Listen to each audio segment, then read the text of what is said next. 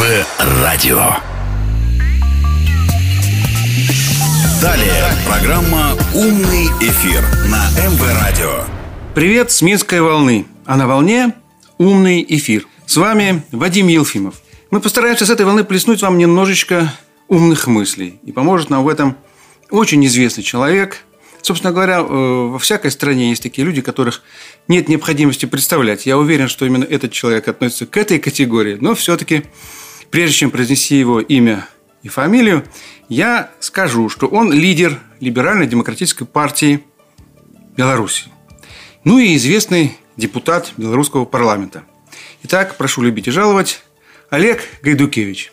Здравствуйте, друзья, очень рад у вас находиться. Приветствуем и мы тебя. «Умный эфир» на МВ Радио. Олег, ну хотелось бы начать наш разговор, скажем так, с какой-то очень позитивной человеческой нотки. Я э, связан с тобой немножечко э, разными узами, да, но в том числе через Facebook. Вот, и знаю, что у тебя сейчас очень напряженный и приятный, ответственный период в жизни. Да? Твоя дочка поступает в ВУЗ. Поделись с этим, как говорится, радостью. Надеюсь, уже она близка к, к успеху. Остался э, вот еще один экзамен. Уже угу. сдали мы белорусский язык, сдали мы русский язык, сдали биологию, которую я бы не сдал никогда, потому что я вспоминаю свои школьные годы. Для меня биология – химия, физика – это было что-то на грани непостижимого, потому что я гуманитарий. Такой Слушай, подождите совпадение, у меня тоже с химией сплошные проблемы. Поэтому, но с химией Когда дочка сказала биология, я, конечно, я только мог посочувствовать ей конечно, переживаю. Да для родителей вообще ничего важнее детей нет, и это понимаешь с каждым годом прожитым. Когда ты смотришь на, оглядываешься на свою жизнь, смотришь на свои удачи, смотришь на свои неудачи, смотришь на какие-то э, пути свои, что ты прошел, что ты пережил, ты понимаешь одну вещь, что ничего важнее детей в твоей жизни нет. Что не было, и даже когда было. они маленькие, да, казалось бы, вот над ними трясешься, но они вырастают. Еще больше. Да, еще и больше. Я вам скажу, что э, над первым ребенком я тресся меньше, чем над вторым. И это, наверное, связано с какими-то все-таки возрастными изменениями. Потому что первый ребенок, когда родился, мне было 25 лет. Я ничего не боялся вообще. Ни болезни, ни врачей, ни, ни будущего. Я считал вообще, что все, жизнь вообще еще не началась даже. Когда что ну да, 25 произойти? лет.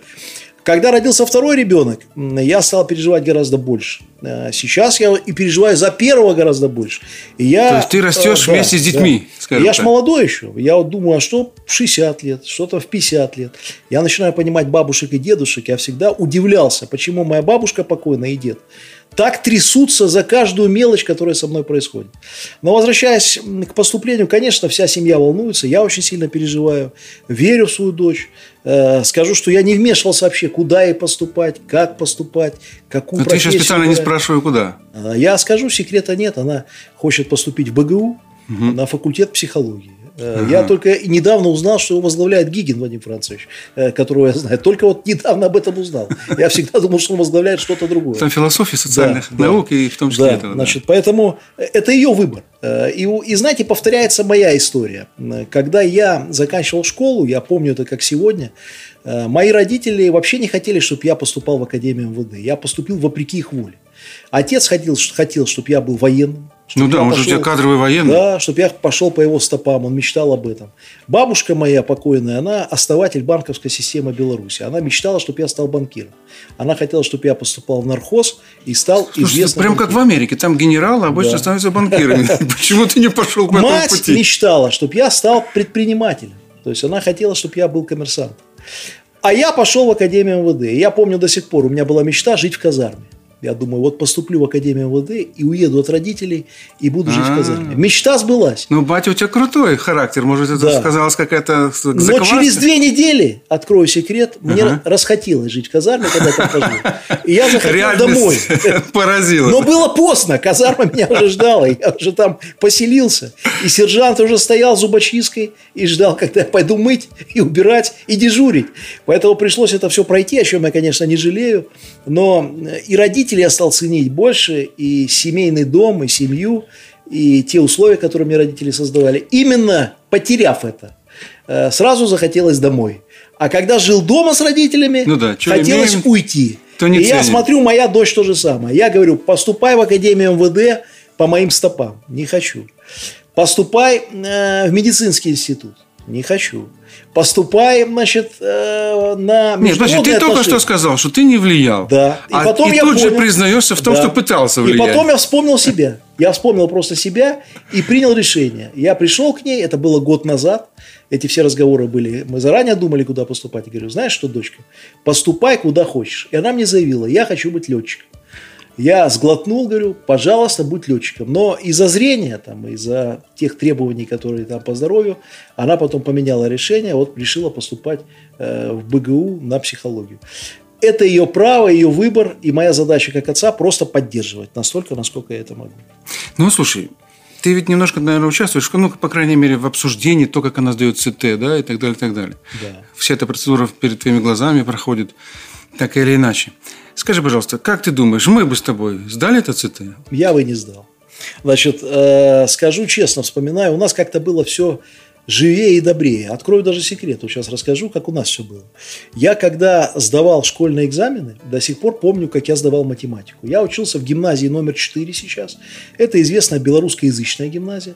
В мое время это была гимназия с математическим и физическим уклоном. Значит, это вот на коммунистической, да? Это на Кунцевщине. Ага, а. Вот представьте на секунду, человек, который ненавидит математику, физику и химию, биологию, попадает в математическо-физическую гимназию. Почему? До этого я учился э, в, в школе с английским уклоном на Захарова, это известная школа 54, mm. самая известная, она и сейчас известная. И потом мои родители, когда СССР развалился, отец с армии ушел, пере, переезжает на Кунцевщину. И меня туда, ненавидящего математику, физику и химию. Я закончил школу, я вот вспоминаю экзамен. Учитель по математике так переживал, чтобы мы хорошо сдали, что все решил за нас. Все, пред... все вот он каждому подошел, ко мне, ко всем, кто сидел. Ну, не за вас, все... помог, скажем помог. так, помог. Он да. всем помог, чтобы мы получили хорошие оценки. А поступление было, на мой взгляд, раньше легче в каком плане? Э, оно было более человечное, потому что все-таки ты беседуешь напрямую с преподавателем. То есть ЦТ... Вот, личный, личный контакт. даже, сказал бы, личностный фактор, да? Да, и на мой взгляд, это на мой, для меня, например, проще, когда есть личный контакт. Когда я смотрю в глаза преподавателю, и я могу его какой-то силой убеждения показать, что я что-то знаю. Даже если я ошибся в цифре, вот давайте так, возьмем историю. Я ошибся в дате, например, какого-то исторического события. Ну да, чуть подзабыл. Там но при этом досконально рассказал значит, э, об этом событии больше, чем написано в учебнике. Что важнее. Поэтому, на мой взгляд, Э, ЦТ – это тяжелое испытание.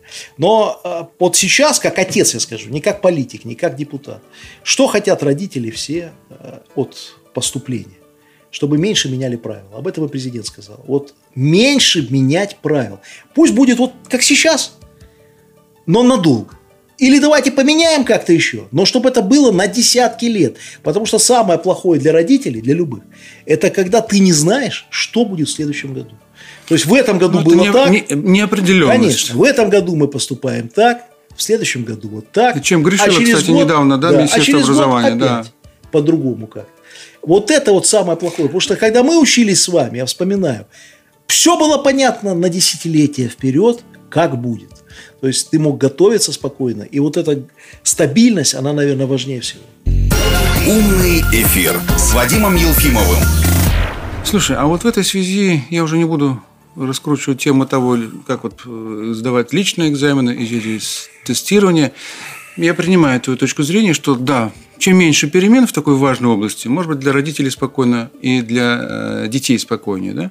Но если посмотреть на эту проблему со стороны, так скажем, преподавателей, то вот этот обезличенный да, метод приема, я бы сказал, вот с каждым годом я отмечаю снижение качества э, поступающих абитуриентов вот эта американская система тестирования, да, вот стави э, галочку, поставила точечку, да, здесь в конечном счете может даже попасть, ну, на обум. Я не помню, где это проводился такой эксперимент, э, что человек вообще ничего не знающий по какому-то из предметов просто пришел, натыкал и попал, как говорится, ну, какой-то нормальный балл набрал.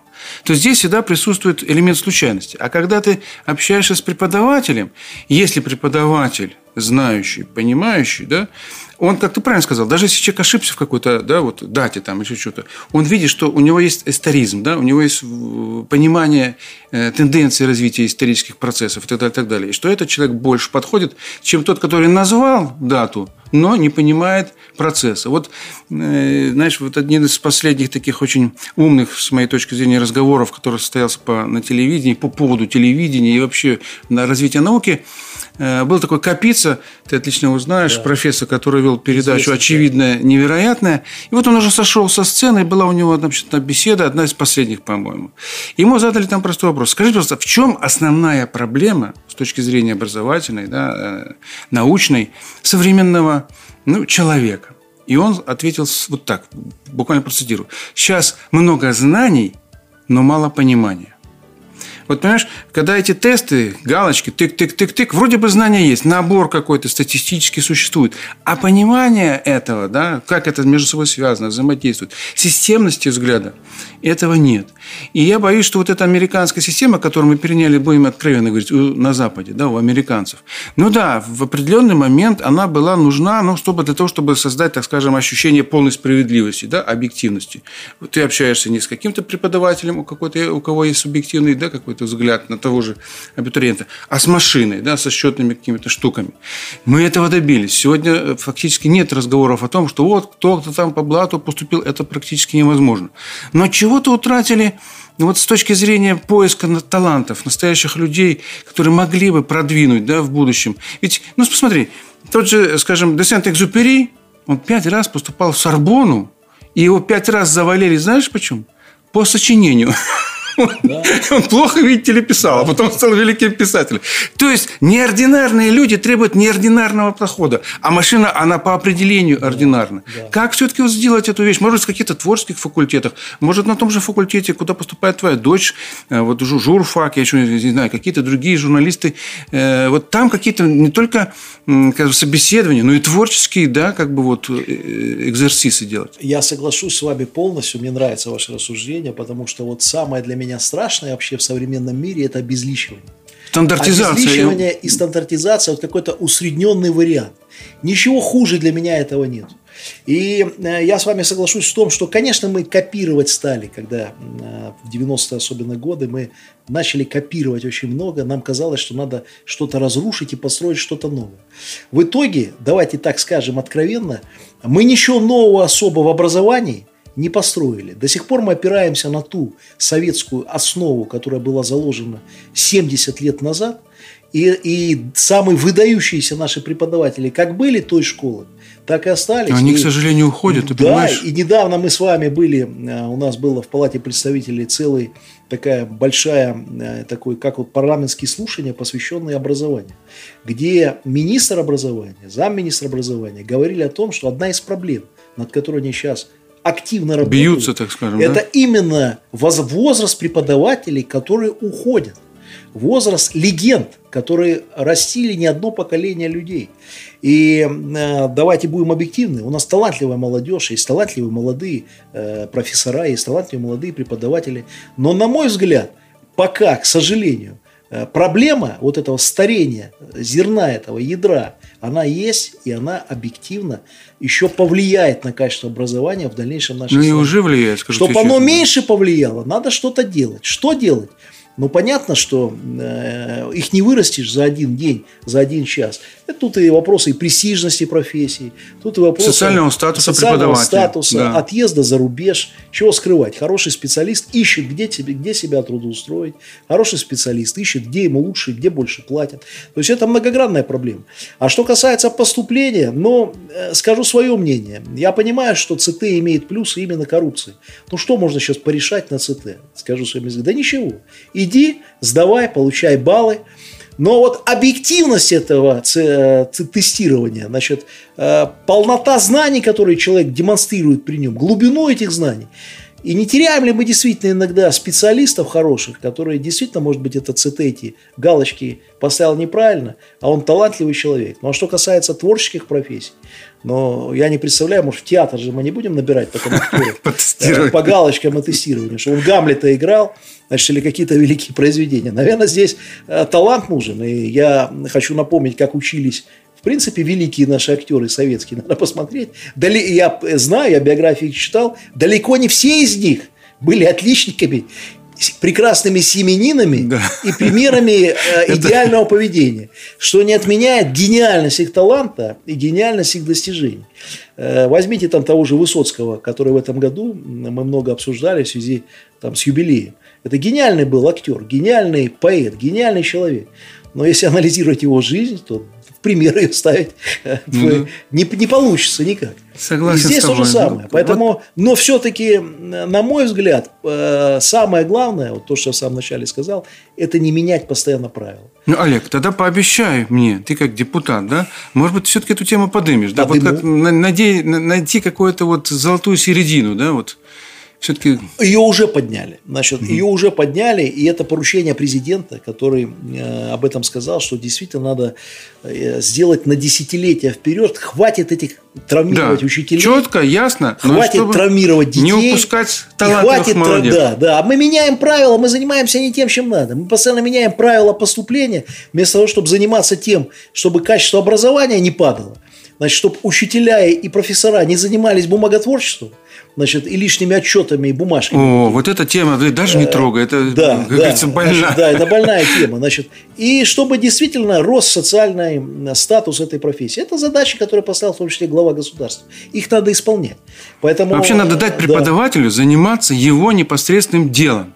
Общением со студентами, с учениками, э, образовательным процессом, да, не в этой бухгалтерии, там, э, теми же, Я теми же тестами, тыканьем и скажу, прочее. эта тема многогранная. Я, когда был доверенным лицом э, Александра Григорьевича Лукашенко на президентской кампании, я объехал все области. И больше всего Гомельскую область. Я за ней был закреплен. И мне в одной из школ, достаточно далеко расположенной от областного центра, задали один вопрос. Олег Сергеевич говорит, объясните мне, что такое за документ протокол родительского собрания? И почему я должна его писать? И я посмеялся, потому что я как-то выш- Гениальное изобретение в местной школе, да. бюрократии. Выучился в школе, и почему-то мой классный руководитель такой идиотский документ не писал. И не мешало ему это работать. И мне сказать было нечего. Я сказал, вы знаете, тот, кто придумал этот документ, вот я как доверенное лицо президента, я обязательно доложу это, э, отражу это справки, я отразил. Надеюсь, этого документа больше нет. В стране вот надо, пусть учителя спрашивают, расскажут, мы потом чуть что подымем. Напишите вопросы. на эту бумажку еще, еще раз бумажку, подымем еще один вопрос. Значит, но зачем такие вот э, глупые решения принимать? То есть освободите от этих лишних бумажек, и все, и пусть люди работают. Ладно.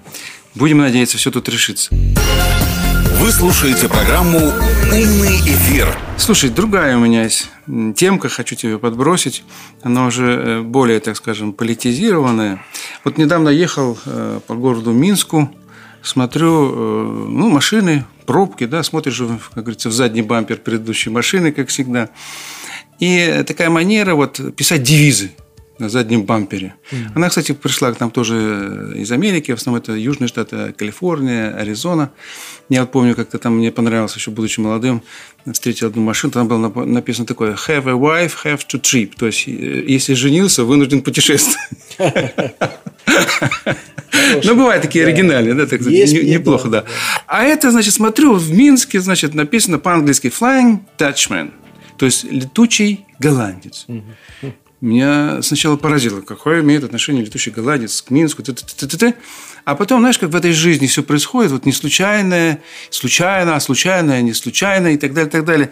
Потом, бац, происходит этот э, заход э, британского эсминца, да, Ага. в Черноморские воды, такой тоже летучий голландец. Да. Потом, после этого инцидента, голландское судно уже залезло туда и так далее, и так далее. Вот послушай, хотелось бы знать твое мнение. Как ты считаешь, это вот признак просто-напросто э, глупости? Ну, ведь это игра со спичками, да, причем со спичками ядерными. Этот же эсминец Defender пришлось останавливать с помощью пяти фу- фугасных бомб, которые были сброшены, да, но, слава богу, не на него, а перед ним. И только тогда они развернулись. Я когда посмотрел картинку, там вот снимался, там был представитель BBC, и он вел как бы онлайн-репортаж. Ну, во-первых, ладно бы там были такие здоровые моряки, там, да, которых не жалко в конечном счете, не знают, куда лезут. А там я видел просто пацанов каких-то, да, э, очкариков таких, э, девчонок. Сейчас же во, во флот берут кого угодно. И они, может, вообще не понимают, во что ввязались. Для них это какая-то компьютерная игра. А политики их на это толкают. Как это все оценить? Я начну с того, что представьте на секунду, вот вы правильно рассуждаете, на секунду, что матрос русский промазал. Ему дали команду не попасть, а он взял и попал. Как, бывает у нас сейчас. Взял и промазал, и попал. Значит, то есть э, команду вроде исполнял, и неправильно нацелился. И что бы дальше было? Какие бы были последствия? Страшные последствия. Но в случайности, в политике я не верю. В армии не верю ни в какие случайности. Безусловно, это была сознательная провокация. Безусловно, убежден, что это была не ошибка. Это была команда зайти в территориальные воды Российской Федерации, посмотреть на реакцию, посмотреть на то, как будет реагироваться. А связано это с тем, что происходит сейчас в геополитике в мире. Слушай, ну мы с тобой люди военные, да? Да, Э, да. Мы понимаем. Ладно, идет прорыв на границу, да? Значит, обязательно будет где-то рядом разведывательный самолет или корабль, который будет отслеживать, да? Ну, как, Конечно. как реагирует там Знали, система да. Будут обороны. смотреть, реагировать. Так оно и выяснилось. Там был американский да. То есть они посылали этих, грубо говоря, дурачков, подставных англичан. Конечно. И американцы отслеживали. Но здесь парадокс ситуации заключается в том, что англичан поставили не столько американцы, сколько украинцы. Да, да. Но Вот у- пар- украинцам за счастье. Да. Они это использовали в политических целях. Для чего? Чтобы заявить, о, это наши воды. Значит, это наши воды, это наша территориальная, наша территориальная целостность. То есть их использовали в политике. Но и украинцев использовали, как обычно, каждый день используют. Потому что Украину все эти годы используют с одной целью. Для геополитического противостояния с Россией. Украина нужна Западу только для одного. Форпост против России. Больше она для чего не нужна. И доказательство одно. Ничего, ни одного обещания Запада в отношении Украины выполнено за эти годы не было. Ни денег, ни преференций, ни рынков не дали, ничего. Более того, сегодня э, очень показательно вот на, на этой неделе новость, это комментарий нашего замминистра сельского хозяйства Богдана Алексея, с которым я дружу, по поводу э, заявления украинской стороны об ограничении поставок молочной продукции белорусской на украинский рынок. Вдумайтесь, за эти годы Украина, которая на самом деле обладает территорией при СССР и обладала, где сельское Это был хозяйство такой советский молоковоз. всегда должно было развиваться, импортирует с Европы огромное количество молочной продукции. И убирая, например, белорусские, белорусское молоко, которое занимает всего лишь 5% на украинском рынке, делают они это для чего? Не для освобождения для своего молока, которого нет, а для того, чтобы для европейских поставщиков освободить еще 5%. Ну что ж вы творите? Об украинцах вы думаете? То есть ну кто ж там будет о них уничтожили сельское Да. хозяйство.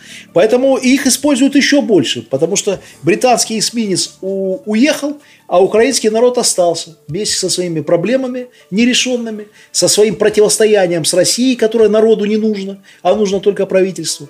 Так еще вы сейчас додумались до того, что еще и с Беларусью решили воевать и конфликтовать. С последней страной, которая их никогда э, непорядочного отношения них не вела, э, со страной, Ну, скажем прямо, не бросала. Да, президент страны э, нашей руку им протянул. Сколько было сделано, сколько все сделано, и вы плюнули и сюда. Значит, вы плюнули сами в себя. В конечном итоге это все бьет по ним. Ну, понимаешь, вот тут э, то, что украинцы, да, подставные, да, и британцы оказались подставными. Вот если говорить о том же британском флоте, ну, на Черном море британский флот часто пытался использовать кого-то других, да, как бы загребал э, горячие каштаны чужими руками. Тот же турецкий флот он Да. использовал, и так далее, и так далее. Тут как раз вот сам британский флот оказался вот этот, тем, кто за- залез в жаровню. Это понятно. И украинцы здесь, наверное, тоже они были так, только вот какой-то, да, прокладкой между э, британским и американским, да, руководством. Надо, чтобы полыхало. И вы поймите, им нужно, чтобы полыхало. И э, было бы им еще, чтобы больше полыхало. Потому что если полыхает, значит, э, деньги пойдут. Если полыхает, значит, помощь какая-то пойдет. Ну, Олег, Хочется, чтобы полыхало. Согласен с тобой. Ну, вот смотри, помимо всего прочего, там нагнали сейчас вот это Сибриз 30 стран. Там есть э, удивительные страны, там Бразилия, предположим, и так далее. И тому подобное. Им там делать в Черном море, совершенно непонятно. «Умный эфир» с Вадимом Елфимовым. Ясное дело, что вот этот, э, да, скажем, лозунг или вот оценка, которая сегодня существует и у нас, в том числе, что есть некий коллективный Запад, да, вот они такой между собойчик собирают, да, какой-то коллективчик, да, чтобы показать, что их много. Но ты сам понимаешь, собираются в кучку тогда, когда боятся. Это понятно, с одной стороны. Но с другой стороны, ведь это действительно очень опасно. Потому что, как мы уже с тобой сейчас, не, не только мы с тобой да, оценили, это малейший промах, там, 2 метра туда-сюда и так далее, в прицеле что-то. И может раз- грянуть э, ядерная война. Это же шутки действительно очень опасные. И самое интересное, даже опасное вот для нас в данном случае, что, может быть, здесь Надо было дать более жесткий отпор тому же британскому эсминцу.